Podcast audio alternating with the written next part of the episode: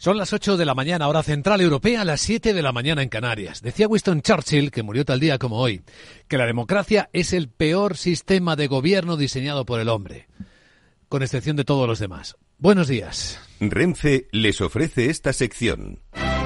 Dicen los futuros que las bolsas de Europa van a abrir dentro de una hora con nuevas subidas.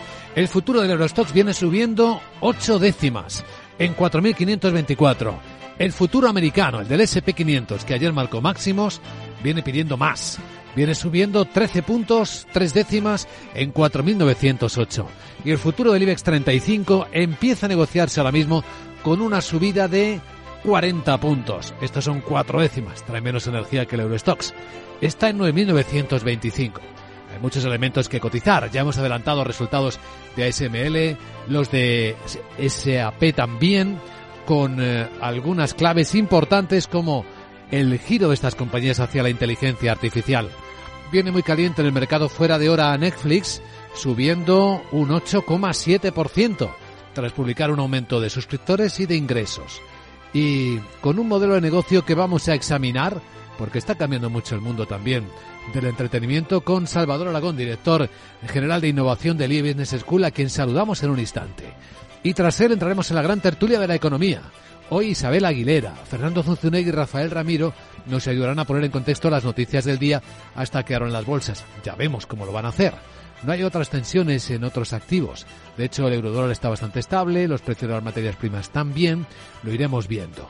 Como veremos también cómo empieza Fitur, la gran cita de Madrid, la mayor feria de turismo por asistentes del planeta, que además viene con ese preámbulo de oro del anuncio de IFEMA de conseguir para Madrid 46 años después que vuelva el Gran Premio de España de Fórmula 1.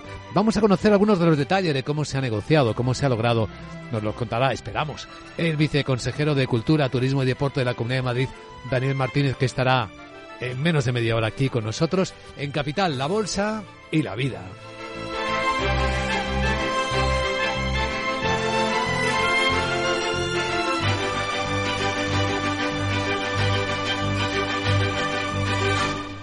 Renfe les ha ofrecido esta sección. Lauri, decidido. La despedida la hacemos en Gandía. Prepara el bikini. Lauri, que en Gandía vive el ex de Jesse. Que nos vamos a Málaga. Lauri, que no. Que dan mal tiempo. A Bilbao. Pinchos y party. Lauri, una cosita. Que al final es despedida conjunta. Te hago administradora del grupo que no puedo más. En Renfe tenemos más de 1500 destinos para que siempre puedas llegar a donde quieras llegar. Nadie te da más. No todos los trenes son como Renfe. Renfe, tu tren. El broker CMC Markets patrocina las noticias del día. Y acaba de publicar su informe la Agencia Internacional de la Energía y lanza una previsión. Por fin las renovables van a ser la primera fuente de generación de energía sustituyendo al carbón el año que viene, Miguel.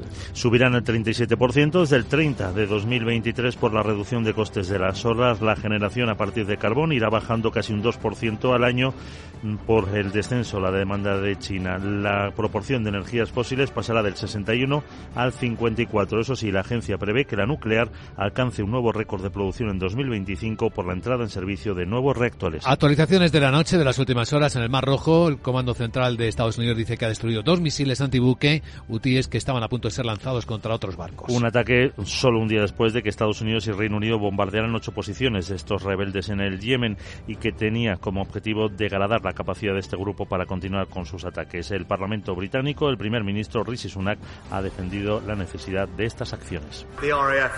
Las fuerzas eh, aéreas han realizado una segunda ola de ataques contra objetivos militares hutíes en Yemen. Lo hicimos porque seguimos viendo, incluso en inteligencia, una amenaza continua e inminente de los hutíes a buques comerciales y militares del Reino Unido y de nuestros socios en el Mar Rojo, en la región en general. Estados Unidos también anuncia que sus eh, militares han bombardeado tres enclaves utilizados por la milicia iraquí Hezbollah y otros grupos proiraníes en Irak. La Comisión Europea, por cierto, no aprecia impacto en los precios de las materias primas a pesar de estos ataques de los hutíes en Yemen. Aunque el responsable de comercio dice que es un factor de riesgo en la cumbre de ministros, asegura que el canal de Suez es uno de los principales pasillos comerciales del mundo y que se trabaja en la puesta en marcha de una misión naval que complemente los esfuerzos internacionales que ya se llevan a cabo en el Mar Rojo. Hechos importantes geoestratégicos estratégicos en las últimas horas. Por fin el Parlamento de Turquía ha ratificado la entrada de Suecia en la OTAN después de bloquearla 20 meses. Consideraba que el país no estaba haciendo lo suficiente contra los militantes kurdos. En total, 287 votos a favor y 55 en contra, pero casi 300 diputados, la mitad del hemiciclo, no acudió a la votación. Sin embargo, el gobierno sueco rechaza negociar con Hungría la ratificación de su entrada en la OTAN. Y en la agenda europea de hoy, la Comisión va a presentar medidas para reforzar la seguridad económica. Es la revisión de la regulación de control de inversiones extranjeras directas y una propuesta para evitar que inversiones europeas en el exterior otorguen ventajas tecnológicas o militares a China o Rusia. El objetivo del plan es garantizar la seguridad económica y potenciar la competitividad de la Unión, además de reducir sus dependencias estratégicas, pero que sin que sirva para incurrir en el proteccionismo. Es un día este en el que hay muchas huelgas y paros en Francia de agricultores, en Alemania de maquinistas, en Argentina le hacen un paro general a Milei. Mientras que, entre otras referencias, aquí en España, la ministra de Transición Ecológica, Teresa Rivera, dice que va a elaborar una nueva estrategia contra la pobreza energética. Y también tiene una segunda propuesta que es recuperar la CNE, la Comisión Nacional de la Energía, que según ella quedó absorbida por la CNMC en gobiernos del PP. Es uno de los acuerdos que han firmado Consumar y Podemos y dice que se buscará la máxima profesionalidad en los integrantes de esta comisión. Y el ministro de Economía seguirá con sus eh, ronda de entrevistas con los banqueros. ¿Qué más tienes en tu agenda del miércoles, Arabot? Muy buenos días de nuevo.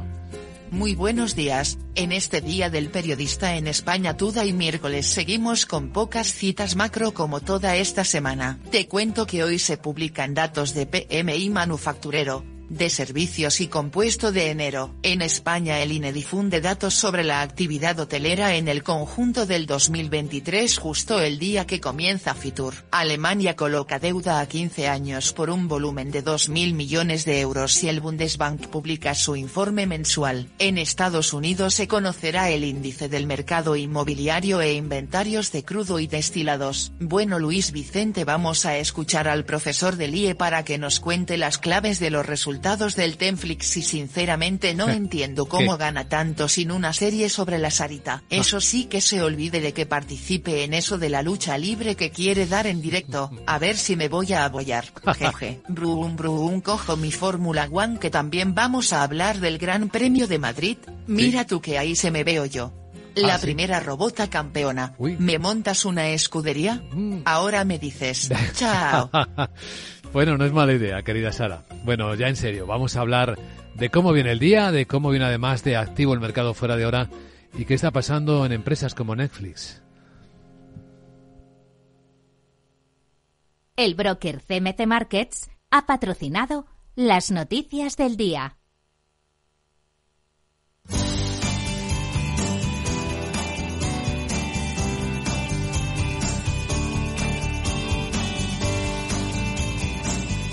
Antes vamos a comprobar cómo está la circulación en conexión con la Dirección General de Tráfico. Patricia Arriaga, buenos días.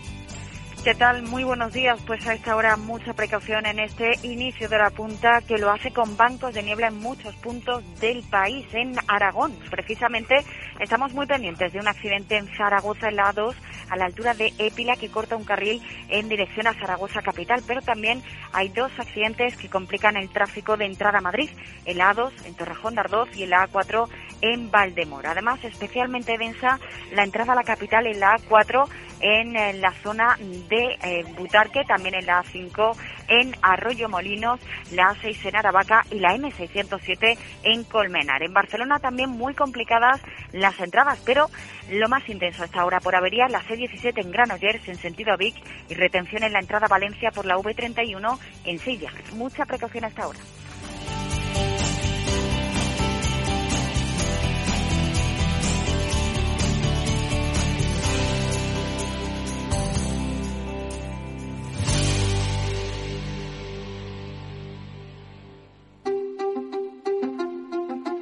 Hay infinitos motivos para venir a Andalucía.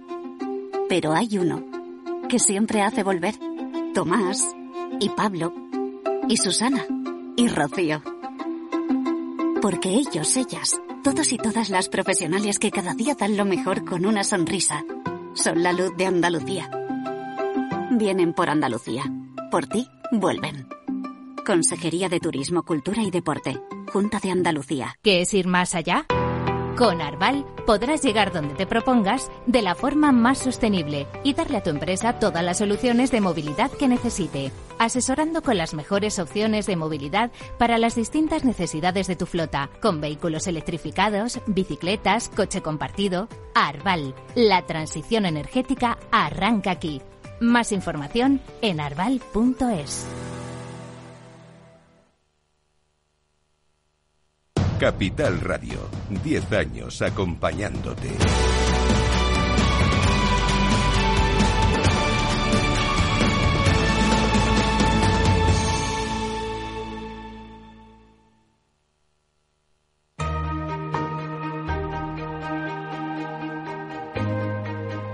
La entrevista capital.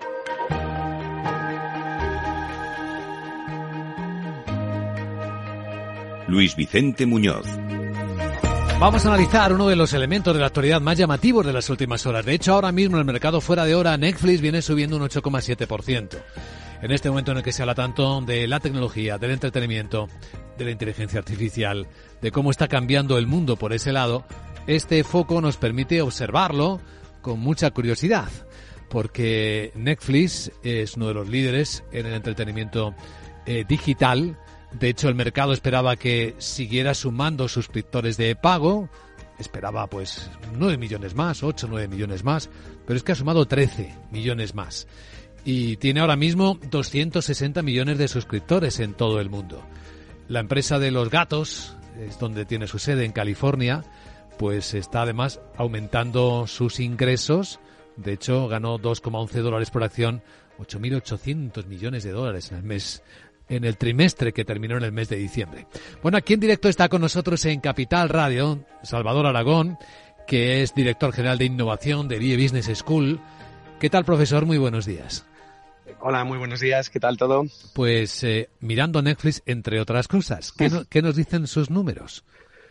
Pues eh, los números lo que nos dice es que Netflix ha sido, primero que está efectuando una transición muy interesante que le ha permitido crecer en, en tres dimensiones, ¿no? Me ha gustado mucho la primera palabra que has utilizado para referirse a Netflix, que es eh, compañía de entretenimiento.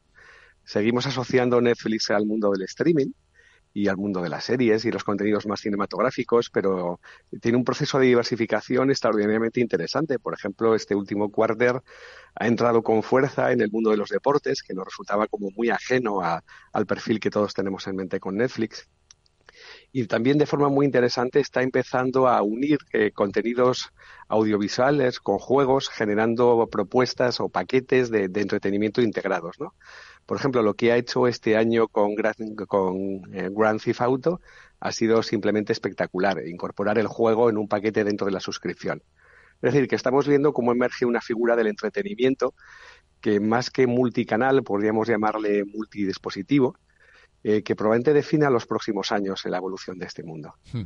No deja de llamarnos la atención que algunos de los elementos nuevos que añaden valor a sus suscriptores se parecen mucho a la televisión tradicional, como las transmisiones deportivas que, citabas.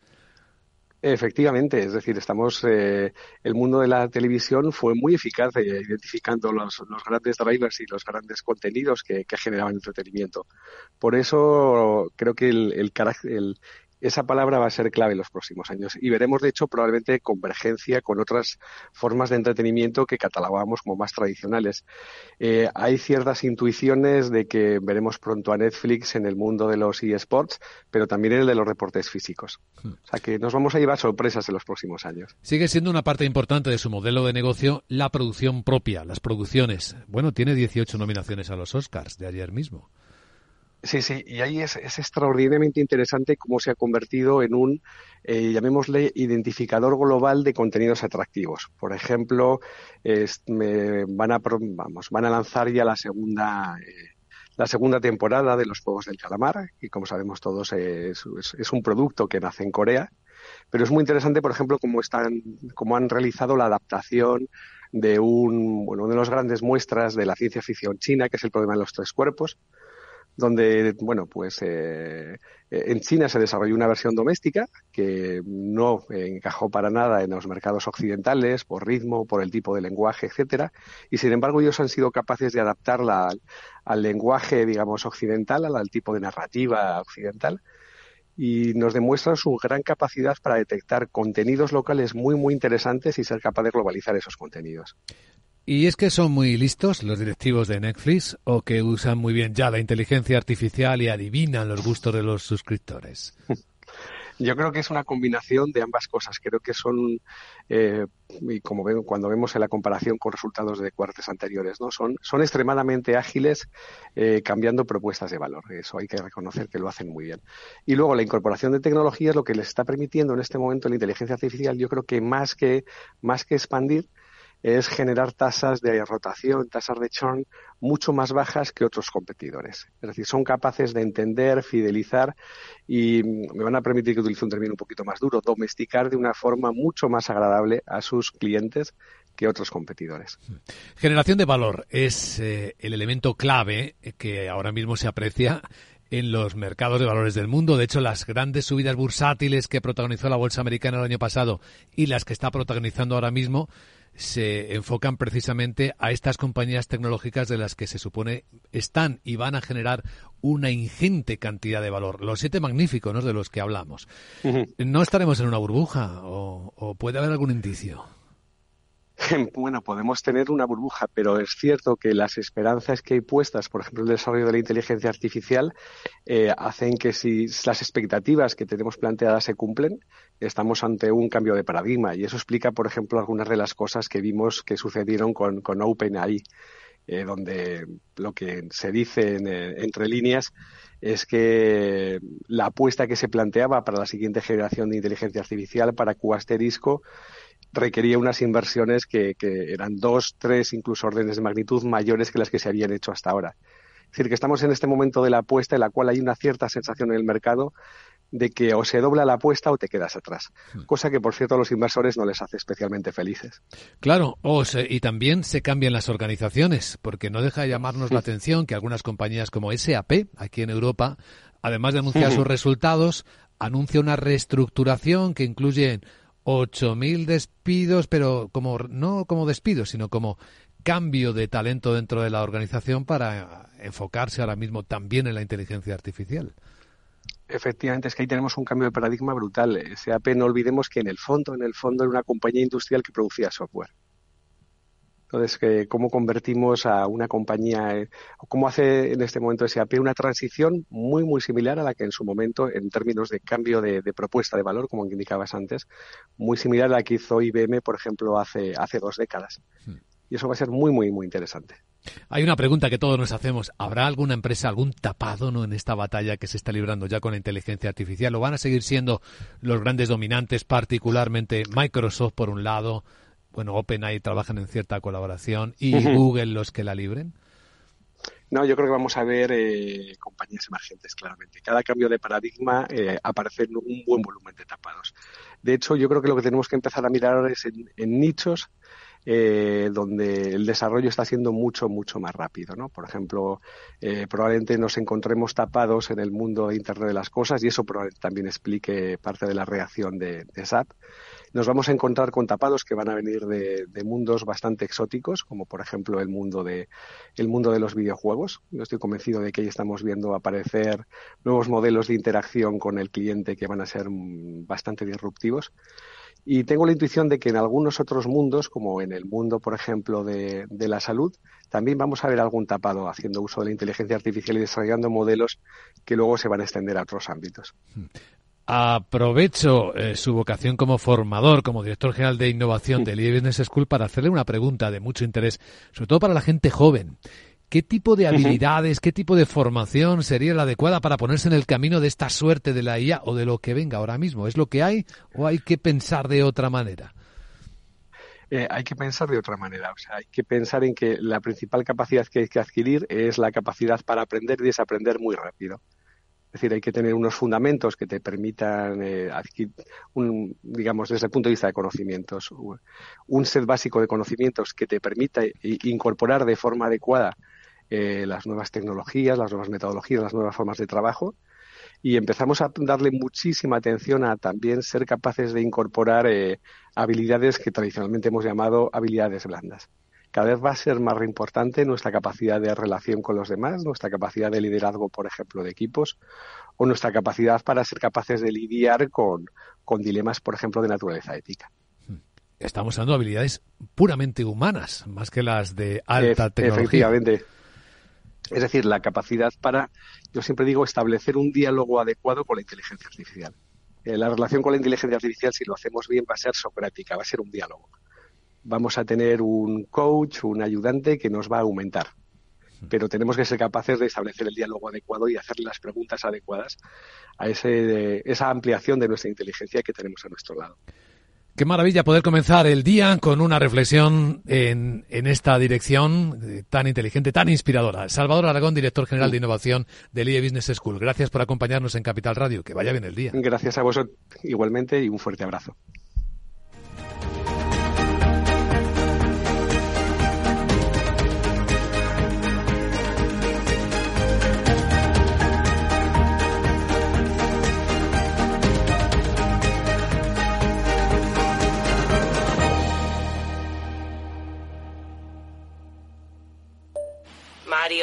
Que eso de que no te da tiempo a pillar el tren. No te preocupes, que lo he mirado y hay un tren cada hora. Así que nada, salsero, duchita fría, cafetito para la resaca y ya te estás viniendo que está tu ahijao y toda su clase esperándote. Niños, saluda al Tito. ¡Tito! En Renfe tenemos la mayor frecuencia de trenes de este país. Nadie te da más. No todos los trenes son como Renfe. Renfe, tu tren.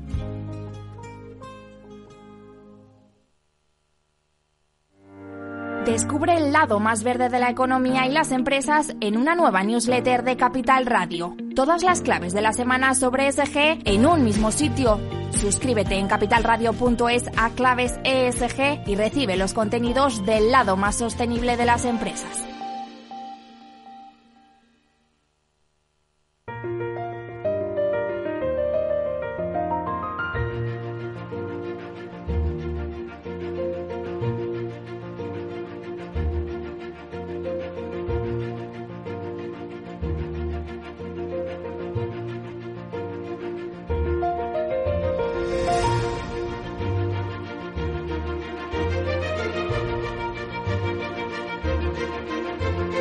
Capital Radio comienza la gran tertulia de la economía con Luis Vicente Muñoz. Y hoy con Isabel Aguilera, que es consultora empresarial. Buenos días, Isabel, ¿cómo estás? Buenos días, muy bien. Aquí estamos dispuestos a hacer deporte. Eh, Después. Dispuesta para hacer deporte, muy bien. Eso es salud, eso es en los dos ámbitos, la física y la mental, ¿no? Ahí que, estamos. que ayuda mucho. Eh, nos acompaña Rafael Ramiro, que es profesor de ICADE Business School, Universidad Pontificia de Comillas, creo que de aquí a clase, ¿no? Seguramente. Pues sí, miércoles y viernes toca.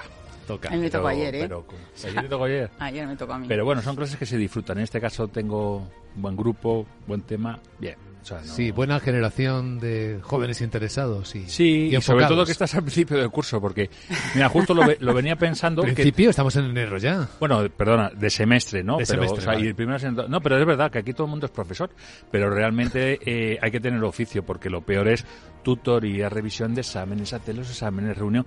Eso es ser profesor. O sea, ir allí a dar unas charlas, bueno, pues eso lo podemos hacer, digamos, cualquiera, ¿no?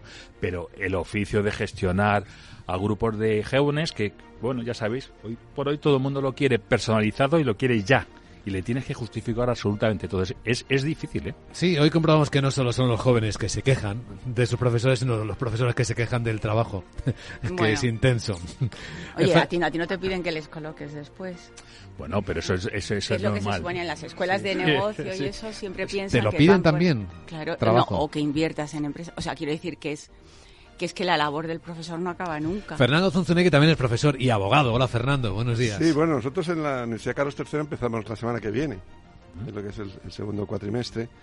Eh, verdaderamente está cambiando totalmente la universidad.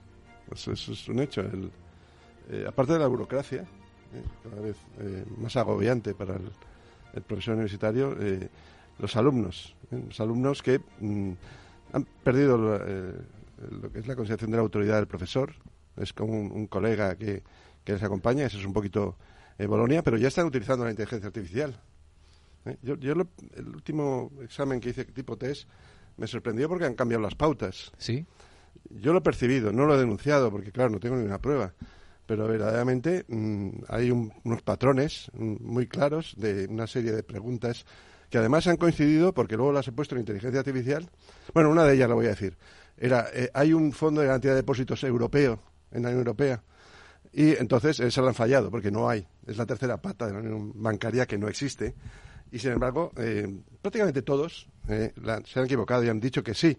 Pero yo he ido a ChatGPT, que se puede hacer la prueba en este momento, y dice que sí hay un fondo. Y además le pone las siglas. ¿eh? ChatGPT pone las siglas de ese fondo. Y eso ha ocurrido con otra pregunta. Yo no sé, pero de algún modo parece ser que ya los alumnos contestan los test a través de inteligencia artificial. Lo cual es bueno, por un lado, porque ya están utilizando por su propio interés de forma muy intensa la inteligencia artificial. Por otro lado, a mí me preocupa mucho lo que es eh, la ética, lo que es eh, las personas que estamos construyendo, eh, que consideran que superar de esta forma si pudiera haber ocurrido esto, pero sin duda de algún modo puede estar ocurriendo en algún sitio, no es la forma de superar los exámenes. Es decir, que las evaluaciones deben cambiar, la forma de dar clase ya está cambiando, estamos en un mundo absolutamente abierto, nuevo, eh, yo no sé muy bien eh, dónde está la universidad. Desde luego, la universidad no está pensando en, qué debe aportar a la sociedad y cómo incorporar las nuevas tecnologías. Sí, pero por eso la, ética en la tecnología que me comentabas el otro día me parece una asignatura imprescindible. Imprescindible. Yo le dije, digo, oye, yo voy a ir, pero de alumno. O sea, quiero decir, nunca está de más el conocer cosas y qué se mueve y por qué. Y, el pensamiento crítico, la palabra mm, que parece que es como una palabra muy genérica, es fundamental. O sea, al final yo estoy con Fernando porque justo me ha pasado igual. Yo tengo también un, proyecto, ¿no? típico, una empresa, y me he ido yo a ChatGPT a hacer el trabajo media hora me ha llevado y lo tengo hecho. De hecho, hoy lo voy a comentar. Digo, mira, el trabajo ya está aquí hecho, entonces algo más tenéis que hacer. Y efectivamente, yo creo que el problema es esa burocracia y esas reglas que hay, donde en el mundo académico todo tiene que ser evidencias, a ser posible escritas, y tiene que ser un examen. Y entonces, esa es la forma de evaluar. Y no te puedes salir de ahí, porque eso es lo que te pide ANECAS y, y, y, y Bolonias. Y entonces, ¿Cómo evalúo yo? Yo está claro que hacer el trabajo es media hora en ChatGPT y te lo hace perfecto y todo de, cuál es la estrategia, cuáles son sus capacidades eh, competitivas. Luego hay que ir algo más allá y hay que hacerlo a nivel Mm, real de, de, de, pedirle a cada alumno que justifique con ese pensamiento crítico porque lo que has escrito tiene sentido. Ya, pero luego vas al mundo real, al de las empresas, al de los negocios. Y bueno, utilizas, eso se llama métricas. No, eso se llama métricas y es que utilizamos métricas antiguas. Claro, para, Yo estoy a favor que utilice la inteligencia artificial porque eh, lo tienes, pues utilízalo. La cuestión es que en la universidad tenemos que dar ese paso para decir, como eso está ya en el mercado y lo tienen que saber utilizar, cómo evaluamos para efectivamente poder discernir que un mm. alumno A lo ha hecho mejor que B y que tiene unos mínimos para ir al mercado. Solo hay una forma de hacerlo y es lo más tradicional. y es la relación personal y el examen oral. no hay otra forma de hacerlo en estos momentos. No se puede dar una nota, eh, superar un grado a un mm. estudiante universitario sin hacerle unas pruebas de examen oral y repreguntando por parte de los profesores en estos momentos. Pero por otro lado, si, no sé si Luis Vicente quieres que avancemos en esto, pero lo creo que toda la tendencia que hay en los últimos cinco, especialmente en España cinco años, de las inversiones de los fondos en la educación, tanto colegios como vocacional como universitario, ¿qué es lo que está llevando? Que una de las partes más importantes de los costes de la universidad o de un colegio es el profesorado. Y entonces ese, profesorado tiene que ser más eficiente. Mm. Luego tienes que tener más alumnos por profesor de media para que te salgan los ratios. Claro, cuando tú haces los numeritos y haces la inversión, los numeritos son muy fáciles. ¿Qué ocurre? Si tú como profesor tienes que hacer oral individual y dar feedback individual, cada vez no lo puedes hacer, o sea, por mucho que utilices la tecnología. Y ahí es donde, para mí también, hay un, un, problema a medio plazo, donde la exigencia a la competencia es que ese profesor sea cada vez más, más eficiente y con el tema online tenga más alumnos por profesor y al mismo tiempo ese alumno quiere una dedicación más particular tuya en tiempo real en exámenes orales. Entonces, el profesor en medio, ¿cómo lo hace? Lo digo, o sea, yo soy profesor y por otro lado estoy en gestión. Entonces, a ver, esto yo creo que hay un, problema bastante gordo Una paradoja. en cómo sí porque económicamente lo que necesita el, vamos a decir universidad es esos profesores que puedan dedicarle tiempo en tiempo real, con la redundancia, a cada alumno. Pero si te ponen muchísimos alumnos, todos quieren hacerlo en tiempo real y tienes que dar feedback, porque otra cosa que se ha ocurrido, o por lo menos a mí me pasa, en nuestra época, ¿verdad? Pues llegaba el profesor, te daba la nota y esto es lo que hay, más o menos. Ahora no. O sea, si tú pones cualquier nota, no del examen final, de cualquier actividad que le vayas pidiendo, oiga, usted ha pedido una actividad, ¿qué tal lo he hecho? Y claro, multiplica esos he hecho. Y entonces, ¿cómo te voy a dar yo a ti feedback personalizado en tiempo real? Entonces, todos esos los económicos. Bueno, no quiero preocuparos demasiado, la verdad es que habéis planteado muy bien el tema, porque hoy es un día de buenas sensaciones en Madrid. Da la sensación, hay entusiasmo, ¿eh? hay mucha ilusión, hay ¿Cómo decirlo después? No solo porque empiece Fitur, que es la mayor feria por asistentes de turismo en el mundo, sino porque el anuncio de IFEMA de volver, de que vuelve a Madrid después de 46 años el premio, el Gran Premio de Fórmula 1 de España, pues es un notición. Nos interesa en el lado, en la perspectiva de negociación y el lado económico.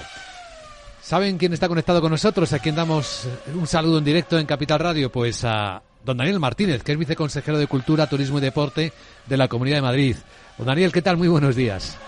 Buenos días, Luis. ¿Qué tal? ¿Cómo estáis? Pues encantados de, escucharle. ¿Nos cuenta algún secretillo de la negociación? ¿Cómo ha conseguido la Comunidad de Madrid, venía trabajando desde hace tiempo, IFEMA, en, en traer el, Gran Premio de Fórmula 1? ¿Cómo, ¿Cómo se ha hecho esto? Bueno, lo cierto es que eh, ha sido un trabajo de, de muchas personas muy dedicadas durante prácticamente dos años y para resumirlo de una manera muy sucinta, con muchísimo trabajo y siendo muy honestos con la, con la propuesta que se ha hecho a la, a la Fórmula 1, una propuesta de mucho valor eh, añadido, mucha innovación eh, y siendo muy ambiciosos en el diseño de una propuesta altamente comercial. Hmm. Nos interesa la parte económica, porque claro, enfrente está Liberty Media, que es el responsable, el propietario de la Fórmula 1. Y claro, necesitaba ver la propuesta de valor de Madrid y le ha convencido claramente. ¿Qué le ha convencido en particular? Usted que lo, que lo ha visto de cerca, Daniel. Bueno, lo cierto es que hay ciertas características, para empezar ya de la localización, ¿no? Primero, uno está eh, muy cerca del aeropuerto, pero, pero a la vez muy cerca del centro de la ciudad en términos de tiempo de transporte, eh, la posibilidad de tener el metro que lleve a la práctica totalidad de los asistentes del Gran Premio eh, a través de, transporte público ha sido también muy importante. Pero eso solo es el inicio. Luego está toda la propuesta de la visión, las activaciones, eh, el volumen, vamos a decir, está todo pensado para que vaya a ser un gran premio verdaderamente espectacular y valga la redundancia, un gran premio espectáculo. Hmm. No solo se quiere hacer un evento deportivo, sino se quiere hacer un gran show eh, al nivel de, de, la Fórmula 1 a nivel mundial que, que se está desarrollando en este sentido. ¿Y qué hay de las necesidades de financiación? Me dirige usted como responsable de una administración pública y después también de una experiencia que no fue muy bien precisamente en la comunidad valenciana. ¿Cómo se garantiza que no habrá problemas de financiación, que no puede haber coste eh, para los ciudadanos, sino pues, beneficio? Bueno, pues muy fácilmente. Aquí no hay eh, inversiones públicas. Ni la Comunidad de Madrid ni, ninguna otra administración está, haciendo inversiones eh, y, la fórmula que hemos buscado es la alianza con el sector privado, que es quien va a hacer las, las, grandes inversiones. Eh, pero no solamente para este proyecto. El gobierno regional somos unos convencidos de que la colaboración público-privada es, es, en muchísimos casos la mejor vía para velar por los intereses de los ciudadanos y en este caso para velar por, por la transparencia y la buena administración de los recursos de los ciudadanos.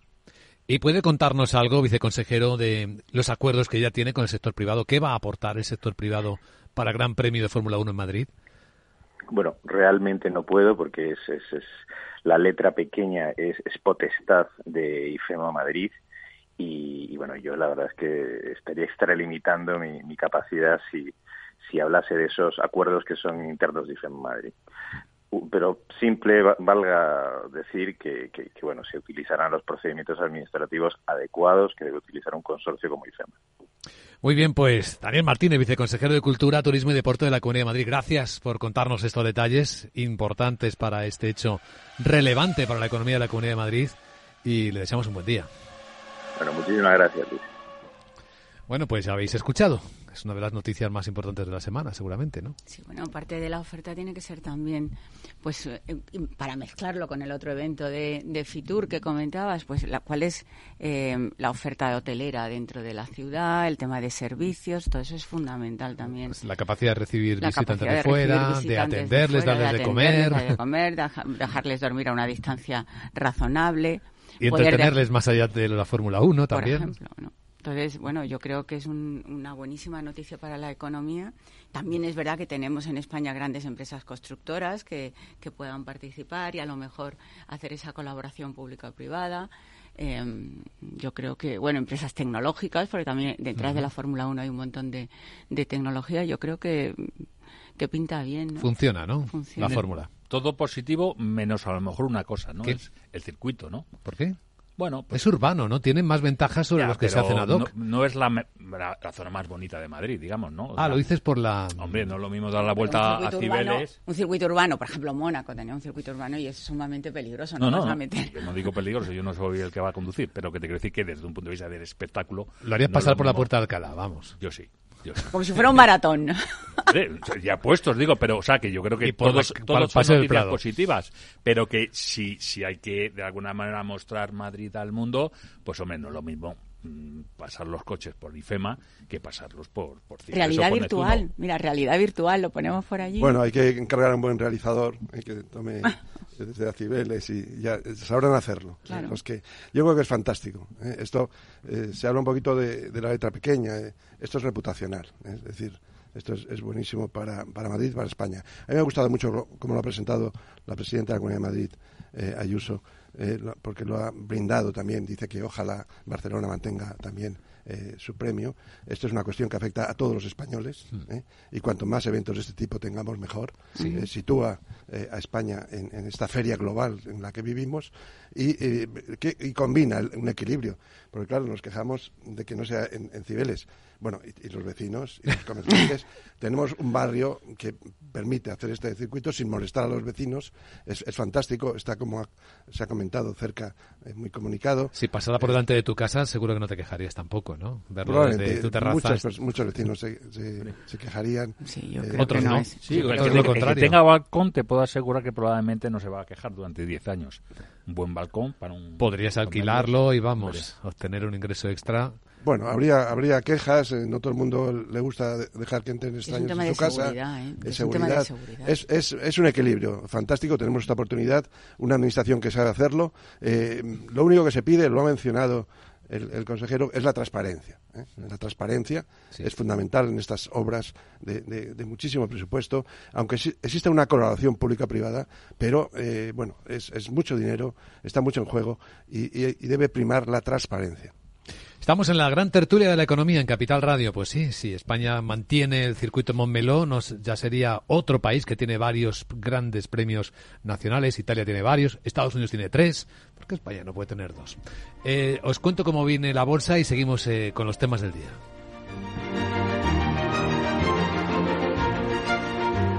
Estás escuchando la gran tertulia de la economía. Luis Vicente Muñoz. Mario, que eso de que no te da tiempo a pillar el tren. No te preocupes, que lo he mirado y hay un tren cada hora. Así que nada, salsero, duchita fría, cafetito para la resaca y ya te estás viniendo que está tu ahijao y toda su clase esperándote. Niños, saluda al Tito. ¡Tito! En Renfe tenemos la mayor frecuencia de trenes de este país. Nadie te da más. No todos los trenes son como Renfe. Renfe, tu tren. Fascinante, mágico, sorprendente, emocionante. ¿Te apetece descubrir Macao? Fusión de culturas, experiencias auténticas. Deporte, música, patrimonio y vida. Tradición y modernidad, gastronomía, noche y día. Ven y experimenta Macao. La gran tertulia de la economía, solo en Capital Radio. Pues seguimos en la gran tertulia de la economía en Capital Radio. Voy a adelantaros cómo vienen las bolsas. Estaba mirando una información que está apareciendo del gobernador del Banco Central de China. Dice que va a facilitar eh, liquidez por cerca de un trillón de yuanes. Esta cuenta tenemos que traducirla, ¿no? Son muchos yuanes para intentar eh, dar respaldo al mercado. El mercado chino que hoy rebota gracias al rebote de Alibaba se ha sabido que Jack Ma, uno de los fundadores, ha vuelto a comprar aprovechando los bajos precios. Aunque hoy en el mercado fuera de hora que esté brillando mucho sigue siendo Netflix, del que hablábamos con una subida del 8,7% tras publicar sus resultados, mejorando ingresos y suscriptores. Bueno, vienen los mercados arriba este miércoles. En Europa, el futuro del Eurostox viene subiendo ya algo más del 1%, en 4.536. El del IBEX la mitad, entre 5 y 6 décimas, en 9.930. Y el SP500 en Estados Unidos, que ayer marcó máximo de todos los tiempos, pues parece que quiere más. Está subiendo 18 puntos más, 4 décimas en 4.913, según veo en las pantallas de XTV. Si inviertes en bolsa, esto te interesa. XTB, tu broker con más de 15 años en España, tiene la mejor tarifa del mercado para comprar y vender acciones y ETFs. No pagues comisiones hasta 100.000 euros al mes. Si inviertes en bolsa o quieres empezar, más sencillo e imposible. Entras en xtb.es, abres una cuenta online y en menos de 5 minutos compra y vende acciones sin comisiones. Además, con atención al cliente las 24 horas del día. ¿A qué esperas? Miles de clientes ya confían en xtb.es. Un broker, muchas posibilidades. xtb.es es. A partir de 100.000 euros al mes, la comisión es del 0,2%, mínimo 10 euros. Invertir implica riesgos. Estamos en la gran tertulia de la economía en Capital Radio con Fernando Zunzunegui, Rafael Ramiro e Isabel Aguilera. Eh, Netflix, decís que os me interesa mucho la historia, ¿no? De qué es lo que está pasando con esta compañía, con esta plataforma. Sí, es un poco como, como el viaje circular. O sea, es, es primero mm, te doy el contenido que quieras bajo demanda Em, sin tener que aguantar publicidad y no sé qué, no sé cuántos. Y ahora al final es eh, yo produzco las series para que tú las veas. Eso sí, como tengo datos, te los hago más acordes a lo que tú quieres ver, aunque no lo sepas. Y luego te pongo eh, publicidad para así tener otra fuente de ingresos porque mm, porque porque, porque tengo un montón de escaparates y me viene bien. Además antes lo podías compartir porque nosotros somos una plataforma y todo esto va de compartir valor, pero ahora no, no compartas tampoco, sino mm, cada cada uno con su clave. Pero son elementos, o sea, Netflix sabe que tiene que producir porque eh, su algoritmo ha descubierto lo que a ti te gusta. Claro y no se produce por ahí y no va a dejar su algoritmo a nadie para que produzcan otros, o sea que mantiene la producción. Y eso le obliga a tener ingresos recurrentes importantes. Pero es que son muchas fuentes de ingresos. Los profesores que tengo aquí conmigo lo saben mejor que yo. O sea, tiene, no se le seca ninguna. Es decir, tengo suscriptores, tengo publicidad, tengo producción eh, y luego incluso a ver qué datos te doy Em, y cómo empaqueto estos datos para darte algún otro vertical de posible fuente de beneficios. Incluso vender tus datos. Bueno, Rafael, que ha sido directivo de, este negocio, seguro que puede ver algo aquí. Bueno, al final, mm, lo dice Isabel, o sea, volvemos al principio. Bueno, al final es el mundo de los medios, siempre en el mundo de los medios siempre se ha hecho que el contenido es el rey. O sea, tú al final tienes que tener el contenido. La cuestión es que cómo distribuyes ese contenido. Y cómo ingresas. Bueno, ¿Cómo hacer de eso lo financias, pero al final... ¿Cómo lo monetizas? Es la palabra. Es importante, es importante las economías del tamaño y Netflix lo tiene. O sea, tú al final cuando compras derechos, compras unos derechos y pagas una exclusividad por esos derechos. Entonces, bueno, al final eres capaz de rentabilizarlo. Es importantísimo el tamaño y Netflix desde hace tiempo ya ha conseguido ese tamaño y ahora lo único que hace es, bueno, mantenerse arriba, como puede ser eh, eh, Disney. O sea, al final Netflix ya es un Disney. O sea, el nivel de inversión que hace en contenidos no es muy muy lejano. Más o menos Disney está en 30.000 millones y, no. en volumen, dices, ¿no? Vosotros lo llamaréis también integración vertical porque está cogiendo todo el Y luego el, tema del, modelo de negocio, efectivamente, ¿de qué vives? ¿Que te lo va a pagar el, el, usuario o te lo paga la, la publicidad? Pues haces un mix, eh, depende, ¿no? En diferido, en directo. Eh, lo importante es que la tecnología ha permitido que esa distribución eh, de contenidos digitales ya esté al alcance de cualquiera de los eh, digamos, jugadores del mundo de los medios y tienes a Paramount, tienes a Disney. y tiene, retransmisión en directo de eventos deportivos. Es que lo tiene todo. es integración, integración vertical y diversificación horizontal. Pero hay que saber rentabilizar los contenidos. Si, si comprarlos es muy fácil, pero rentabilizarlos es lo que es difícil. Yo en mi, en mi época, ¿no? con Telecinco, me acuerdo, nosotros a- a- cada día abrir Telecinco era un millón de euros. Eso es lo que te costaba, más o, más o menos. La cuestión es, ¿cuánta gente te ve?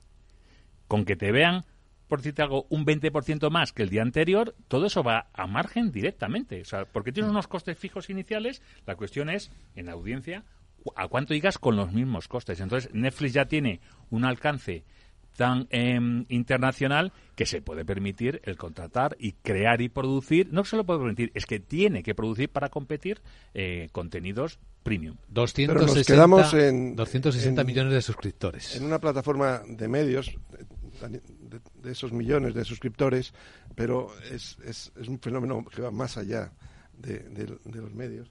Estamos en la economía de datos, en una plataforma de datos. Y entonces ahora lo que, lo que está haciendo ya es entrar en la publicidad.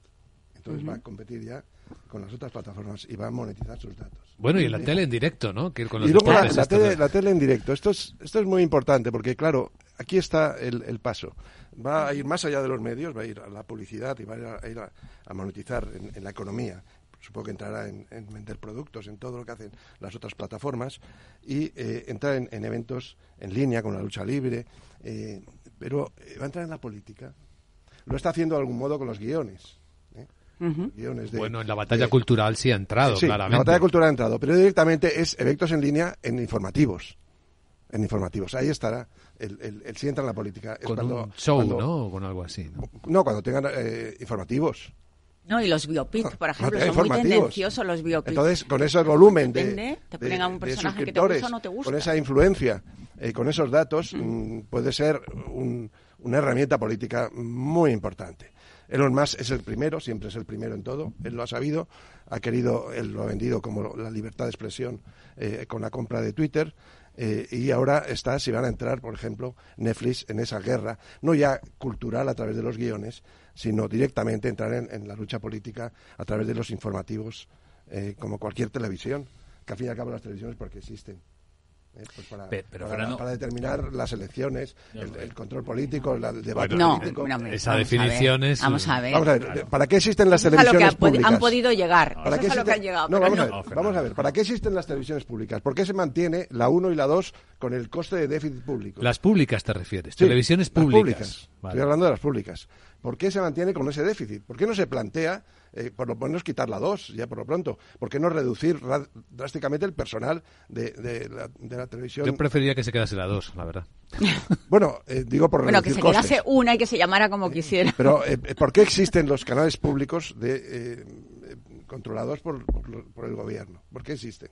Sí, pero no es solo televisión. O sea, yo para mí creo que hay que hablar de grupos de medios en general y una cosa es el entretenimiento y otra cosa es la información. Creo que son dos negocios distintos que en la televisión Es que si fuera información juntos. genial, pero es Netflix, opinión. Yo no veo que Es Netflix opinión, no es televisión. información. Netflix son contenidos y entretenimiento. Hasta ahora. No lo, no, no lo veo. Mira, mira, Jeff Bezos compró el Washington Post a nivel personal, tiene Amazon y tiene Amazon Prime y se invierte muchísimo dinero y tiene Amazon Studios y ha, y ha comprado, eh, eh, creo que fue 20, 24 también, ha Ujú. comprado. O sea, de ahí a meterse en la informativos, o sea, informativos, como tú dices, es deficitario normalmente, es meterse en problemas y yo creo que Netflix lo tiene muy claro. Netflix a nivel de Espérate, lo plan tiene claro de momento. Cuando lo haga falta no sabemos. Yo no pondría... pero ¿qué le va a hacer falta? O sea, que se dediquen otros. Mira, el propio Murdoch, ¿no? Tiene por un lado, o vendió por un lado todo lo que es su negocio de, de, de Es que- entretenimiento y se quedó con el, el de la información. Pero es que al Creo final compites por tiempo que pasan tus usuarios contigo. Entonces, si en un momento les abres la puerta para que vean los informativos en otra plataforma, dice, ¿volverán o no? No vuelven todos.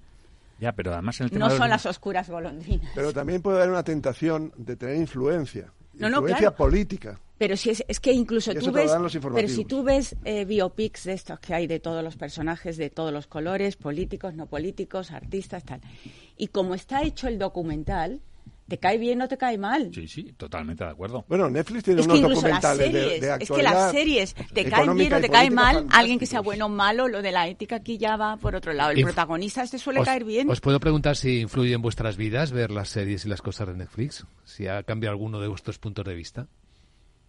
Bueno, eh, yo pilla un comentaba ahora, mayores. personalmente he visto muchos documentales en Netflix fantásticos. Que te han hecho cambiar Y la me han visión hecho, de algo. eh, abrir los ojos a, a- a realidades. es- son re- son documentales fantásticos y desde luego influyen el que, en el que los ve. Yo, he visto cosas mm, mm, difíciles de encontrar, no sé, tesoros ocultos, los em, temas de, sociedades secretas, cosas de esas que tú dices, yo esto no lo conocía, no estaba dentro de mi ámbito y está aquí disponible, no tengo que bucear y lo veo. Pero eso pasa en cualquiera de las plataformas, no solo en Netflix. ¿Puedo contar una anécdota que... Muy rápida. Sí, cuando estuve de profesor en Estados Unidos, ¿no? Año 11, una alumna mía allí en Estados Unidos además sabía hasta chino, eh, eh, hablaba chino.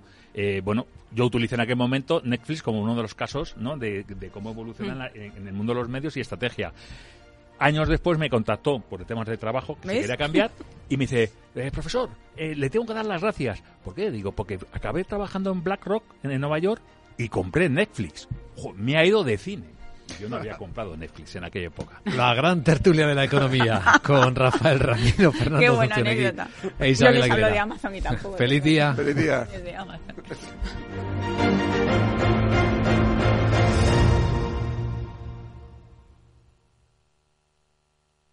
DEPAM, 150 años de consistencia en gestión de fondos de inversión y mandatos. Optimiza tu cartera con nuestras áreas de especialización en renta fija, renta variable, inmobiliario cotizado y ahora también oportunidades de impacto. Consulta depaminvestments.com y a tu asesor financiero. DEPAM, confianza, conocimiento. ¿Te interesa la bolsa? Compra y vende acciones o ETF sin comisiones hasta 100.000 euros al mes. ¿Has oído bien? Sin comisiones. Más de 550.000 clientes ya confían en XTB. Abre tu cuenta totalmente online. Un broker, muchas posibilidades. XTB.com. A partir de 100.000 euros al mes, comisión del 0,2%, mínimo 10 euros. Invertir implica riesgo.